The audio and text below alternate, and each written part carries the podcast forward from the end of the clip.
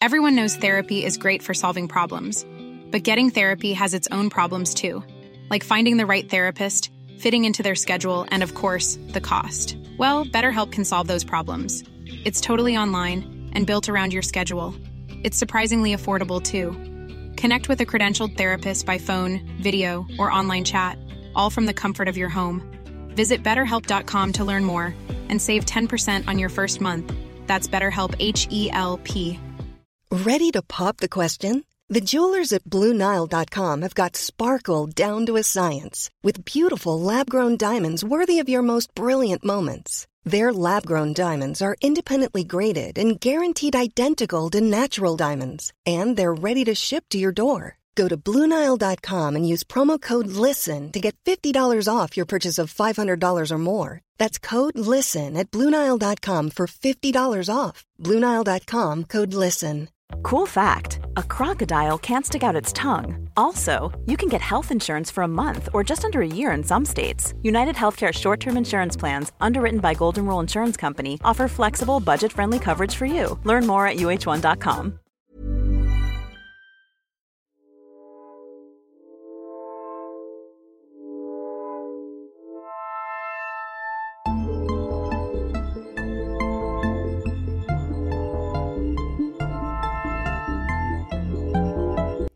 Hello, comment ça va Aujourd'hui, euh, avant-dernier épisode de l'année, puisqu'il y a un dernier épisode qui va sortir le 16 décembre.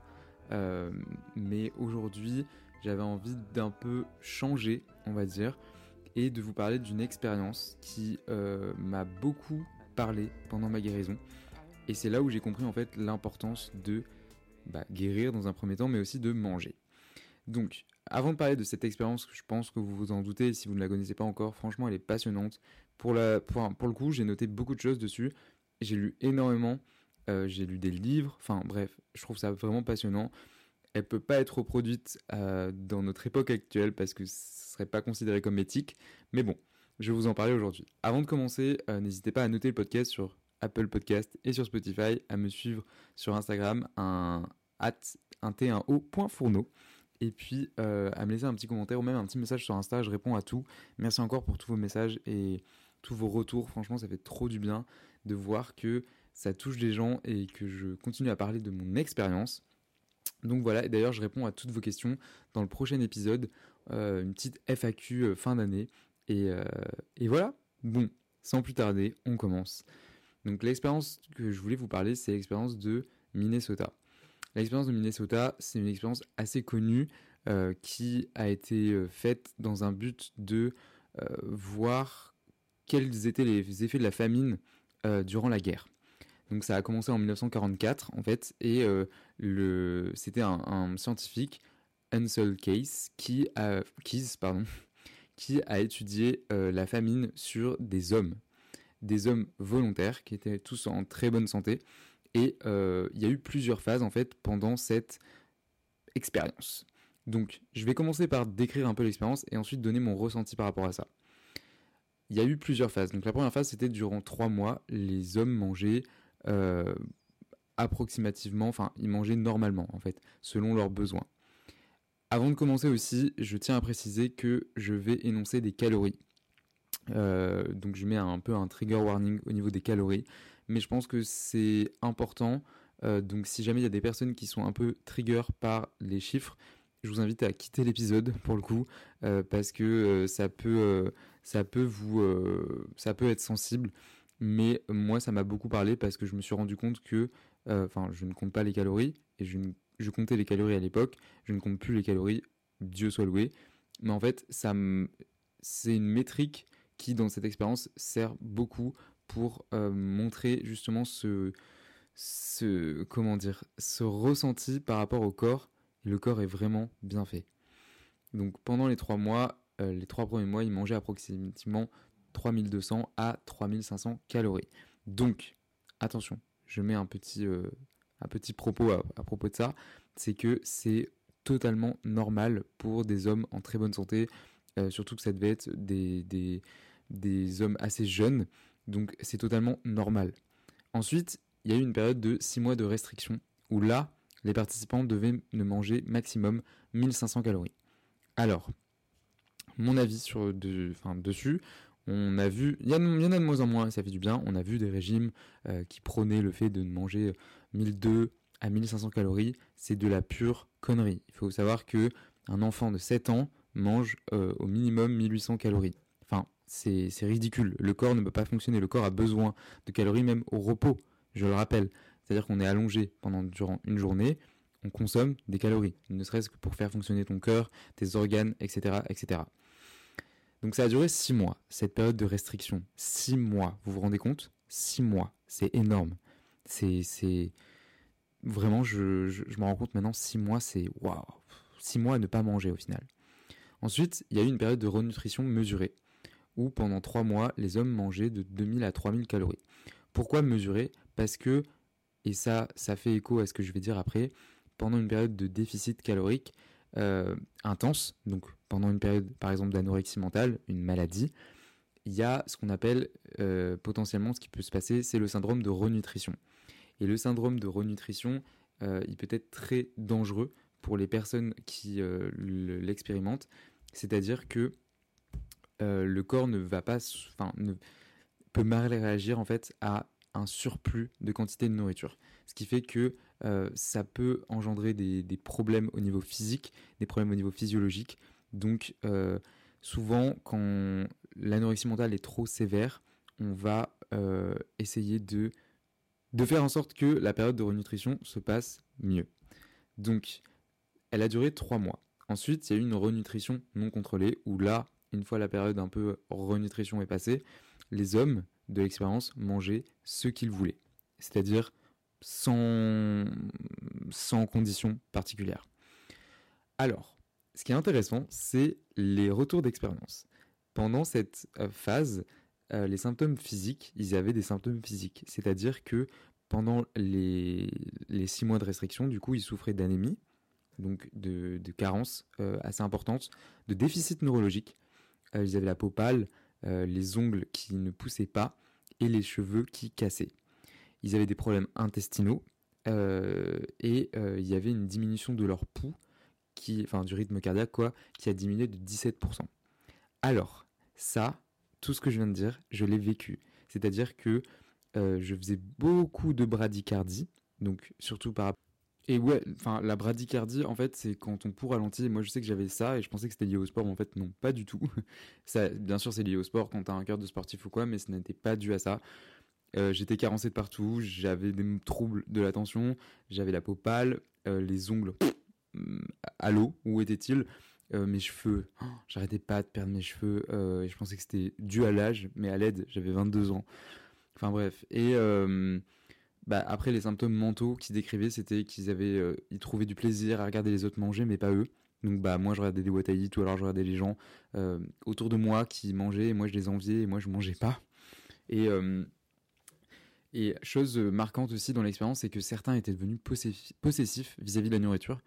Et ils étaient inquiets quand on prenait dans leur assiette. Et moi, je sais que ça me le faisait beaucoup. C'est-à-dire que si j'avais quelque chose dans mon assiette, c'était à moi. Je ne devais pas partager. Alors que maintenant, je raffole des restaurants tapas.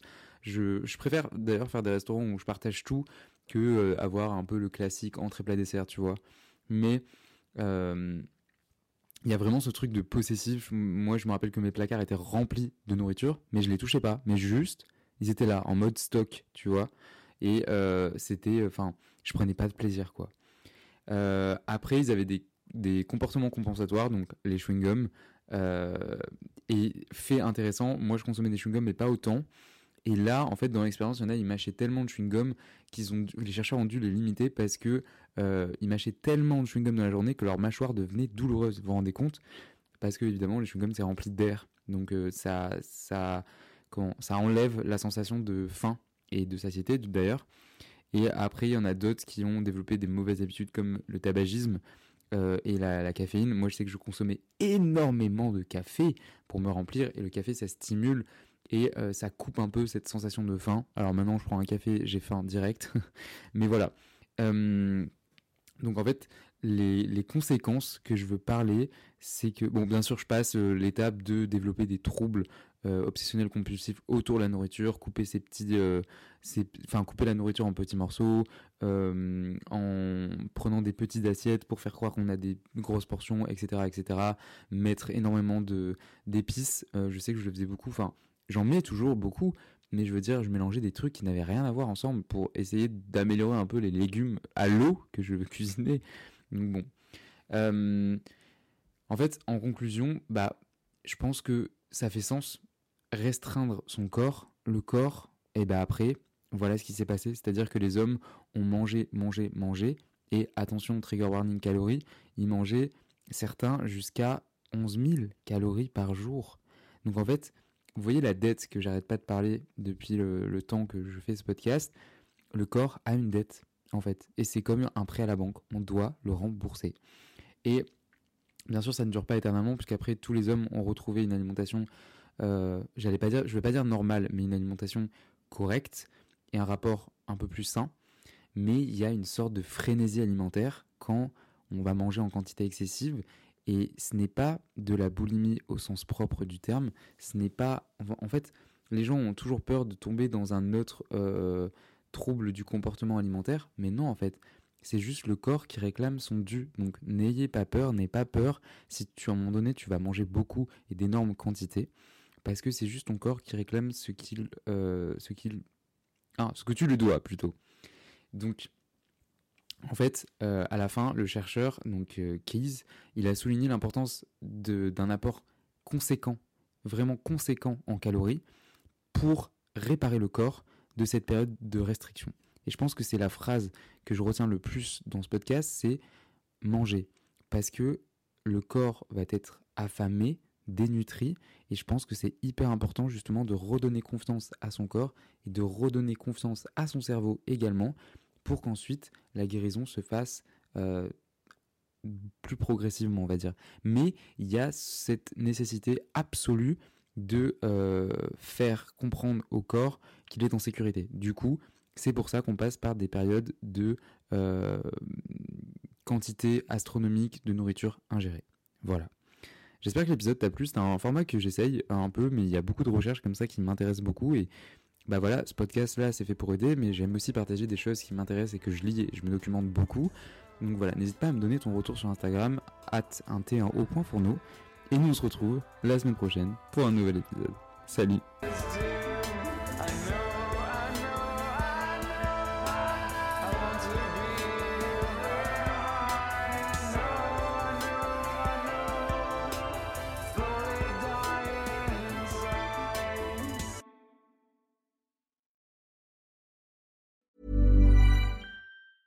Planning for your next trip? Elevate your travel style with Quince. Quince has all the jet setting essentials you'll want for your next getaway, like European linen, premium luggage options, buttery soft Italian leather bags, and so much more. And is all priced at 50 to 80% less than similar brands. Plus, Quince only works with factories that use safe and ethical manufacturing practices. Pack your bags with high-quality essentials you'll be wearing for vacations to come with Quince. Go to quince.com/pack for free shipping and 365-day returns. Mom deserves the best, and there's no better place to shop for Mother's Day than Whole Foods Market. They're your destination for unbeatable savings, from premium gifts to show-stopping flowers and irresistible desserts. Start by saving 33% with Prime on all body care and candles. Then get a 15-stem bunch of tulips for just $9.99 each with Prime. Round out Mom's menu with festive rosé, irresistible berry chantilly cake, and more special treats. Come celebrate Mother's Day at Whole Foods Market.